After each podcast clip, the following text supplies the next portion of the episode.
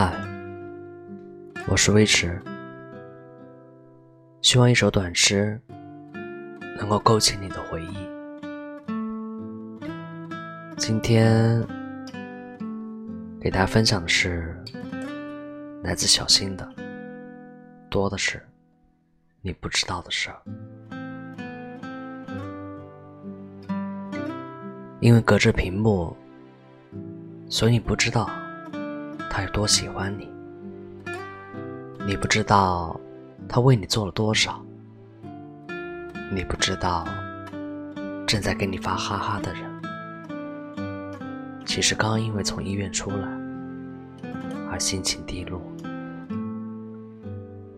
因为隔着屏幕，所以你不知道你的一句话会让对方兴奋许久。因为隔着屏幕。你们冷战的时候，其实那个人已经给你准备好了下次见面的礼物，你是舍不得一句敷衍的呵呵，于是礼物被泪水洗去了褪的色。我有一个朋友叫小 C，前天晚上。我对他说：“最近不要加班了，不想一个人在家。”他说好，然后拖着大姨妈沉重的身体，用他那发了炎、隔半分钟就咳嗽一次的破锣嗓子，给我讲了一个关于他朋友的故事。他说。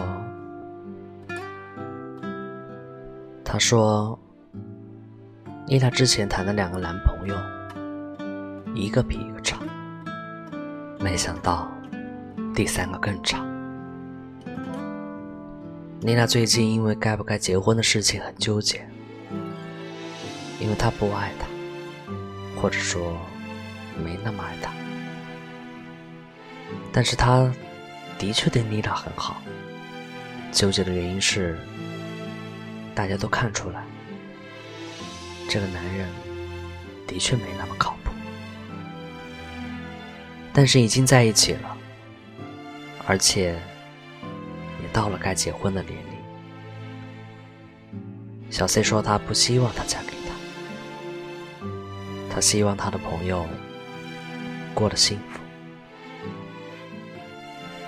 我们常常这样，害怕依赖。又不愿失去，太用力显得苍白，太溢满不懂珍惜。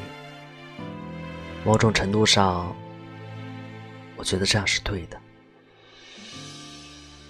只是，当你因为这些而沉默的时候，会让别人心生怜惜。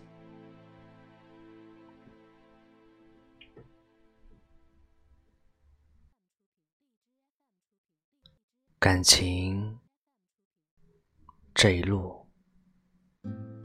阴晴冷暖，尝到太多，想对丽娜说：成长是件好事，但别委屈自己。你要接受这个世界。总有突如其来的失去，洒了的牛奶，遗失的钱包，走散的爱人，断掉的友情。爱是积累出来的，不爱也是。当你做什么都于事无补的时候。你唯一能做的，是把不舍变成回忆。那些离开你的人，无论当初是出于什么原因离开的，也许他犹豫过、挣扎过、不舍过，但至少，他决定要走的那一瞬间，但至少，他决定要走的那一瞬间，他觉得没有你，他会过得更好。我承认我喜欢海，但是我不确定我会不会跳海。